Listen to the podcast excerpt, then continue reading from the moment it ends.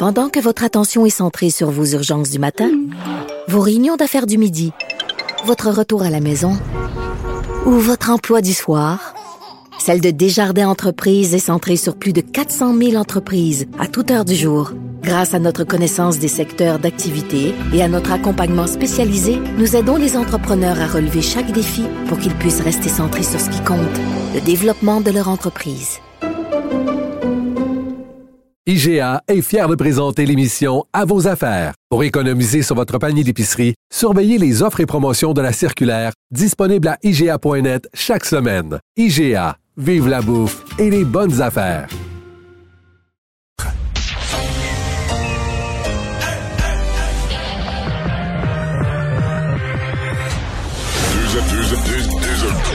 Deux animateurs cohérents, deux visions différentes. Une seule émission, pas comme les autres. Mario Dumont et Vincent Dessureau. Cube, Cube Radio. Bonjour et bienvenue à Cube Radio. Euh, On va passer les deux prochaines heures ensemble. On va vous résumer cette journée d'actualité encore euh, bien chargée. Euh, bonjour Vincent. Salut Mario. Et c'était un gros sujet de l'été, mais on est encore là-dedans aujourd'hui. Les armes à feu, une intervention policière, mais une policière, commençons par ça, là, une policière blessée dans une intervention de routine. Oui, euh, lors d'une intervention pour euh, bon pour le non-respect du code de la route, là, euh, une policière s'est retrouvée à avoir euh, une balle en plein pare-brise qui l'a atteinte. Euh, heureusement pas mortellement, mais elle a été assez grièvement blessée. Ça amène en Beauce une vaste opération policière pour essayer de retrouver l'auteur de ce délit là, euh, qui euh, bon est survenu vers 9h15 ce matin. Alors beaucoup de présence policière et euh, David Shane du SPVM vient d'annoncer six arrestations des suites d'un d'une fusillade qui avait eu lieu le 20 juillet dernier. On avait atteint les mauvaises personnes là, puisque la personne avait déménagé qui était visée des gens connus des policiers. Merci. 15h30, c'est le moment d'aller retrouver notre collègue dans nos studios de Cube Radio, Mario Dumont. Salut Mario. Bonjour. Alors, la vaccination obligatoire, évidemment, ça a été un des sujets là, euh, les plus discutés aujourd'hui parce que, euh, bon, Québec veut rendre la vaccination obligatoire au sein du, du personnel soignant, mais là, on commence à voir que ça pourrait, euh, on pourrait l'étendre aussi à, à d'autres membres du personnel, bon, optométristes, euh, même les dentistes aussi. Toi, qu'en qu'en penses-tu? Ouais, je pense que c'est une réflexion qui est euh, qui est bien réelle. En tout cas, minimalement, quand l'État est employeur et qu'il met certains de ses employés, bon, au service du, du, du public, de la population, mais en présence de personnes plus vulnérables, euh, il y a un devoir. Là. Il y a un devoir des employés, donc il y a un devoir de l'État comme employeur. Euh, c'est un peu ce qu'a fait valoir Monsieur Legault hier. Euh, ça me semble quand même très fortement appuyé dans la population. Euh, bon, là, ça, ça creuse. Chaque fois qu'on parle de ça, on creuse le fossé qui devient de plus en plus énorme entre les personnes vaccinées puis les personnes, tu sais, qui qui ont fait ça un peu comme une formalité, là, quand c'était le temps. Première dose, je sais pas, moi, avril-mai, deuxième dose au mois de juin. On, comme on dit, on coche, on a réglé ça. Puis là, plusieurs mois après, encore des gens qui sont pas vaccinés. C'est l'imp- l'impatience des vaccinés s'entend. Il faut pas que ça exagère non plus. On vit dans la même collectivité. Puis de plus en plus, ben, les, les arguments des personnes non vaccinées, ça... C'est triste, mais ça sonne comme des caprices. Bon, dans certains cas, la peur de l'aiguille, je peux comprendre ça. Mais là, tu sais, si, tu pognes la COVID, là, tu vas être à l'hôpital aux soins intensifs, tu vas voir, tu vas voir l'aiguille aussi. Là, tu vas avoir des piqûres, des prises de, des prises de sang, puis tu sais, bon, euh, fait que bon, et après ça, ben il y, a- y a- y a certains que c'est juste l'entêtement. Je pense qu'il y a des gens qui au début se sont dit, oh, moi je l'aurais pas le vaccin, puis là, ben, je pense qu'ils seraient prêts à changer d'idée. Mais une fois que tu as dit à ton voisin, ton beau-frère, tout le monde, ça, je pense qu'il faut pas, il faut lâcher là, sur l'entêtement. À un moment donné, il faut, comme on dit, il faut, faut rouler avec la vie, il faut avancer. Mais donc, ça pour dire que, euh, bon, euh, c'est- on est là, là. Même dans les syndicats, ils vivent ça. À l'intérieur des syndicats, ils disent, ouais, nous, on a le devoir de défendre tous nos membres. On trouve que c'est un peu extrême de, les laisser là sans solde. Mais de l'autre côté, ils ont les syndicats des membres vaccinés depuis le début, qui disent, ben là, écoute, ben, on va pas nous autres, avec nos cotisations, aller défendre ça. On est des employés du milieu de la santé. On veut que tout le monde soit soigné, que tout le monde soit en sécurité. Donc, c'est beaucoup de tension, là, tout ça. Mais, euh, oui, je pense que la réflexion, malgré tout, une fois tout se dit, va s'étendre, euh, enseignant, service de garde. Ce matin, je recevais Marie Monpetit du Parti libéral, au Parti libéral du Québec. Au Parti libéral du Québec, on est là, là. On est à pousser la réflexion, à dire, bon, ben, enfin pour le personnel de la santé, mais il faudra étendre la réflexion. Par exemple, dans les services de garde, à l'école primaire, on est en présence de jeunes qui ne sont pas encore vaccinés, qu'en bas de 12 ans, il n'y a pas eu de vaccination. Euh, donc, euh, il y a une responsabilité de ne pas propager la, la, maladie. Ce sont des débats délicats. J'ai hâte de voir la commission, sincèrement, j'ai hâte euh, de voir la commission parlementaire la semaine prochaine, de quelle façon mm. les partis vont aborder ça. Et c'est pas impossible que, en discutant ensemble les quatre partis, de la situation du, personnel de la santé, que la discussion évolue, puis dire, ben garde, la même commission parlementaire, on se revoit peut-être pour voir s'il y aurait lieu d'élargir. Ouais. Et d'autant plus qu'on a une nouvelle cible. Hein? Avant, on parlait de 75% mais là, c'est 90, voire même 95 des, des gens doublement vaccinés qu'il faudra atteindre. Ouais, mais là, euh, Julie, je veux pas jouer au petit prophète à Saint-Saëns. J'avais écrit là-dessus il y a plusieurs mois. C'était certain, là. C'était sûr, sûr, sûr. Euh, mm. que on sentait déjà des variants plus contagieux qui arrivaient. 75. Ouais. Je pense qu'on s'était mis une cible de société, puis c'est bon d'avoir 75. Même on a 80% On est parmi les plus vaccinés au monde. Je pense pas qu'il faut voir ça comme un peu comme, euh, tu sais, une cible, une carotte, puis tu cours après, puis t'arrives jamais. Là, une cible, une cible qui se déplace devant ton nez. faut juste voir ça comme quand on s'était fixé une cible, on l'a atteint. Le Québec est mieux protégé que bien d'autres sociétés. Mais dans les faits, c'est toujours la recherche d'avoir la paix. Là, euh, ma mère disait, maintenant on va avoir la paix. Mais ben, dans ce cas-ci, c'est vraiment ça. Maintenant on va avoir la paix. Là, Puis pour avoir la paix vraiment, ben, dans un monde idéal, il faudrait que tout le monde soit vacciné. Je pense je pense à nos mm-hmm. jeunes là, dans les cégeps, les universités. Il y en a pas mal qui sont frustrés de la décision d'hier, qui disent, ben voyons là, nous autres on s'est fait vacciner deux fois. On pensait que c'était pour euh, avoir une tranquillité d'esprit, rentrer en classe, puis pouvoir au moins dans un corridor, c'est correct, mais pendant un cours de trois heures où le prof est plate un peu, puis il fait chaud, il n'a pas l'air climatisé, enlever le masque, là, il espérait ça. Bon, là, on leur dit, ouais, mais là, les étudiants étrangers, peut-être, pas tout le monde. On est vacciné près de 75% des cégeps des universités. Dans ce groupe d'âge-là, on n'est pas en haut du 75. Donc, il faudra garder le masque. Il y en a beaucoup qui sont déçus de ça.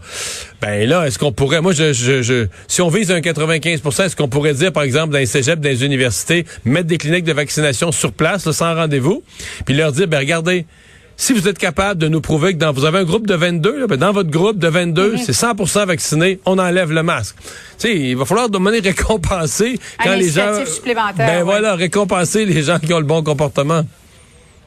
Bon, Mario, campagne électorale jour 4 aujourd'hui, puis on sent vraiment que les, les, citoyens de la région de Québec sont très, très courtisés. Oh. Euh, les libéraux y étaient, Mme Freeland était là aujourd'hui, euh, M. O'Toole aussi, les questions beaucoup du troisième lien. Jusqu'à quel point la région de Québec devient un terreau très, très important là, pour les partis politiques?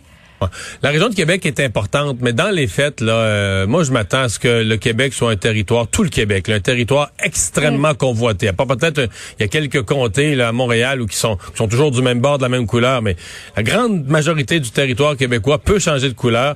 Parce qu'en partant, bon, t'as quelques régions où les conservateurs sont plus forts comme Québec, mais ailleurs, t'avais déjà une lutte bloc contre Parti libéral. Chaque siège compte. Les libéraux, pour leur majorité, doivent voler des sièges au bloc.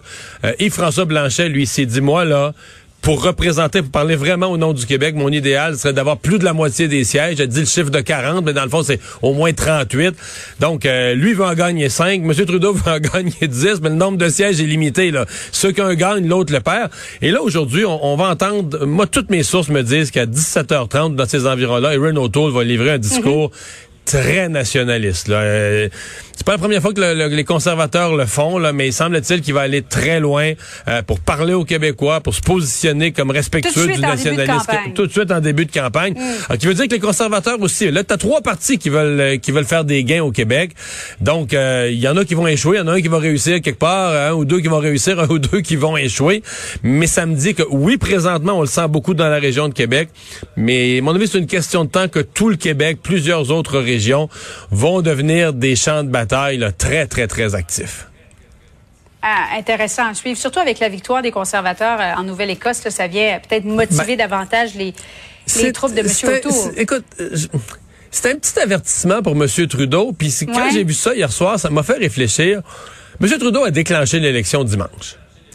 C'est lui là, qui, comme on dit, c'est lui qui a les clés de l'auto, c'est lui qui part le moteur. Donc, et je mm-hmm. trouve que sa semaine de campagne est pas si musclé. Là. on peut dire, lui, là, c'est normalement, là, toi, tu sais que tu vas partir. Toi, tu le sais que tu vas partir dimanche. Tu dis, garde, jour 1, jour 2, jour 3, des annonces. Puis Je sais pas que sa campagne est mal partie. Il n'y a pas eu de grosses gaffes, euh, mais tu sais, son gros sujet du départ, la vaccination des employés de l'État, c'est un peu fait patate avec la note de la, de la directrice des ressources humaines de la fonction publique fédérale. Bon, aujourd'hui, il y a ces changements climatiques, euh, des choses qu'on sait en partie déjà. Mm-hmm. Alors, euh, bon, donc pour ça, pour revenir à Nouvelle-Écosse, où sais, pour les libéraux, c'était comme un automatisme, là, dans la première semaine, là, une des bonnes nouvelles qu'il allait avoir, c'était la réélection d'un gouvernement libéral en Nouvelle-Écosse. Hey, c'était sûr, là, qu'ils ils ont, ils ont, ils ont démarré l'élection, il y avait un écart de 15-20% Les libéraux étaient très en avance dans une province où les conservateurs n'ont pas été au pouvoir depuis une douzaine d'années. Alors ça, ça devait arriver comme, une petite bonne nouvelle. Ah, des libéraux réélus en Nouvelle-Écosse. Whoop! Surprise, ça a tout débarqué dans les derniers jours, depuis une semaine, dix jours. Il y a un momentum conservateur. Donc, je suis pas en train de dire que ce qui s'est passé en Nouvelle-Écosse, c'est un c'est une petite province dans l'est du Canada. C'est pas représentatif de ce qui pourrait se passer dans tout le Canada. Mais tu sais, si je me mets dans le tableau de bord de M. Trudeau, moi, je me dis, hop, petite lumière jaune. Euh, le dynamisme du début de la campagne, petite lumière jaune. Donc, c'est ce qui apparaissait euh, comme parfait au début, là, ce qui apparaissait une autoroute vers la victoire. Et c'est toujours ça les campagnes électorales. ben là, euh, c'est moins, c'est moins sûr. C'est certain. il y a comme des petites questions qui se posent. Et à mon avis, la campagne libérale va devoir euh, mettre le pied sur l'accélérateur, le redoubler d'efforts. On va suivre le discours de M. O'Toole à Québec, 17h30. Merci beaucoup, Mario. Bon après-midi à toi. Alors, euh, Vincent, ben dans les autres euh, nouvelles qu'on a, euh, il y a Monsieur Trudeau qui ne veut plus là. je parlais de ces ces écarts entre ce qui était au départ la politique et ce qui l'est plus, les gens vaccinés dans les trains et les autobus, en plus des employés fédéraux. Euh, là-dessus aussi, là, il y a un petit peu de mou. Oui, ben c'est ça. Et aujourd'hui, Justin Trudeau qui euh, resserre euh, la vis. Je sais pas si c'est parce que le dossier de la vaccination obligatoire, ça suffisait pas pour entrer un peu en confrontation avec les, les conservateurs, mais aujourd'hui, Justin Trudeau dit souhaiter qu'à moins d'une preuve d'exception médicale, on ne pourra pas monter à bord d'un avion ou d'un train au Canada à moins d'être vacciné. Euh, il faut comprendre que ça touche d'autres mondes, parce qu'il y en a quand même qui sont non vaccinés, qui disent le restaurant, je m'en fous, je vais pas voir de show, je m'en fous. Mais là, euh, il y a des gens qui veulent voyager, il y a des gens qui veulent se promener même à l'intérieur du Canada, se promener en train. Euh, là, ce serait interdit, selon la proposition de Justin Trudeau. et pas de test rapide pour les récalcitrants, c'est non. Alors donc, nouvelle, euh, idée de Justin Trudeau. À surveiller. Euh, le bloc, lui, qui était à la colle euh, et qui revenait un peu sur la... C'est quelque chose qui est plus passé qu'actuel, quelque chose dont, on parle moins, mais qui a été quand même marquant pour la population, la gestion des frontières, la façon de gérer les, débuts d'une pandémie. Oui, et c'est quand même un dossier que le bloc souhaite ramener pour attaquer Justin Trudeau. C'est un dossier qui où Justin Trudeau a été assez faible, la gestion de la frontière, où il est facilement attaquable, de sorte que le chef du bloc québécois voulait décocher des flèches à Justin Trudeau sur euh, la confusion, les retards pour euh, la frontière, le fait qu'on n'était pas assez prêt pour la pandémie. Alors l'objectif du bloc québécois étant de euh, ben, de changer les choses et de se préparer à la prochaine pandémie ou aux menaces pandémiques pour utiliser les, les termes du bloc québécois. Donc la proposition dans les prochaines semaines, on verra les détails, mais d'un protocole de gestion d'éventuelles menaces pandémiques. C'est drôle parce que ce qui proposer ça, mettons, il y a cinq ans, on a dit, mais qu'est-ce que c'est ça, les pandémies, euh, on est donc bien euh, dans le, dans le vent. en tout cas, on aurait dit qu'il était un visionnaire quelques années plus tard. Tout un visionnaire. Oui, oui, tout à fait. Mais ben là, on comprend qu'on est euh, dans le beaucoup plus réel aujourd'hui au niveau de la population. Donc, on n'a pas donné tous les détails, enfin, très peu de détails, même sur ce qui allait être proposé, mais on aurait donc une vingtaine de mesures pour mieux gérer l'entrée au pays, donc s'occuper d'une pandémie, les points d'entrée, formation et compagnie. Mais on se comprend que c'est moins d'actualité dans, le sens que c'était plus des éléments qui ont été très, très chauds au début de la pandémie. Parce que là, la frontière avec les États-Unis, elle a été fermée pendant, euh, quoi, 16, plus que ça, même 17, 17 mois, quelque chose comme ça. Fait que, tu sais, elle rouvre à ce moment-ci, mais Elle, a été- fermée Ouais. pendant plus d'un an. Mais tu disais que le bloc allait peut-être manquer de dossiers pour faire face à face avec Justin Trudeau. Alors là, t'en ressort. t'en ressors, mais qui Ah ont oui. quand même été marquants. Je pense Ah, que la population, c'est un court mandat euh, minoritaire, donc veut, Pas veut pas. C'est quelque chose qui mérite peut-être d'être déterré. Et finalement, ben, M. O'Toole est au euh, Québec de son côté, à Québec en fait. Euh, discours qui portait ce matin sur l'éthique. Oui, et on comprend que ça, c'est un autre dossier qu'on veut qu'on veut dépoussiérer, cette fois du côté des conservateurs, qui étaient... Ouais, euh, c'est un peu comme le bloc. C'est quelque chose qui est plus dans l'actualité immédiate, qu'on essaie de rebrasser. là. Oui, tout à fait. Donc, dans la plateforme aussi électorale, on propose euh, d'augmenter les amendes en matière euh, de corruption là, dans une loi fédérale anticorruption, faisant passer de 500 à 50 000 dollars euh, les amendes. Rappelant que bon, Justin Trudeau, euh, dans le dossier là, euh, Justin Trudeau, Bill Morneau pour We Charity, on n'avait pas fait face à aucune pénalité malgré leur manque d'éthique, au dire de euh, Monsieur O'Toole. Et euh, Mario, euh, je, Erin O'Toole voulait aussi se coller sur euh, la victoire en Nouvelle-Écosse des conservateurs. Euh, évidemment, hier, euh, victoire euh, surprenante, Ah, éclatante, gouvernement majoritaire fa- face aux, euh, aux libéraux qui avaient déjà le pouvoir depuis, euh, je pense que c'était même le troisième mandat. Oui, en fait, je pense que la dernière fois que les conservateurs ont été au pouvoir, c'est 2009. Euh, donc là, ce qu'on veut faire, bon, passer comme message, c'est que, ben voilà la tendance, voilà ce que les, euh, les En fait, je Canadiens que sont les, sur le les point de faire. conservateurs sont à l'étape où leurs, son- leurs sondages sont suffisamment mauvais. Juste de pouvoir dire à leurs militants, regardez, tout est possible. Parce que les conservateurs de Nouvelle-Écosse traînaient de l'arrière. J'ai pas tous les sondages. Je pense qu'au début, c'est pas loin de 20 C'est pas, pas traîner de l'arrière euh, des grenailles. C'est complètement en dehors du portrait. Et euh, les libéraux étaient sûrs d'être réélus. Et donc, à la surprise générale, donc cette surprise-là, même si c'est une petite province, puis dans l'ensemble du Canada, je veux dire, euh, c'est pas... pas nécessairement représentatif, ça donne, ça permet, ça permet aux conservateurs de se dire entre eux, ah, un peu. on sait jamais. Bon, parce qu'il faut dire que les euh, ces deux partis vraiment différents. Je voyais le, autant le Parti conservateur du Canada, le Parti conservateur du Québec essayer d'y voir une, une victoire là-dedans, mais c'est le Parti progressiste conservateur de Nouvelle-Écosse. Leur plan, c'était des dépenses en santé, euh, les changements climatiques.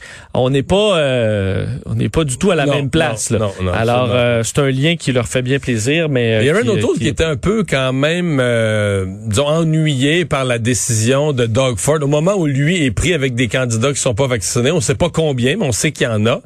Euh, Doug Ford qui, lui, en 48 heures, est prêt à exclure de son caucus deux députés s'ils vont pas se faire vacciner. Évidemment, ça a mis de la pression sur Erin O'Toole qui a confirmé qu'il obligerait pas personne, incluant ses propres candidats, à se faire, euh, à se faire vacciner. Gérard Deltel s'est fait poser la question dans la région de Québec aujourd'hui aussi, donc c'est quelque chose qui euh, leur met un peu de pression. Qui traîne dans le Ouais. décor.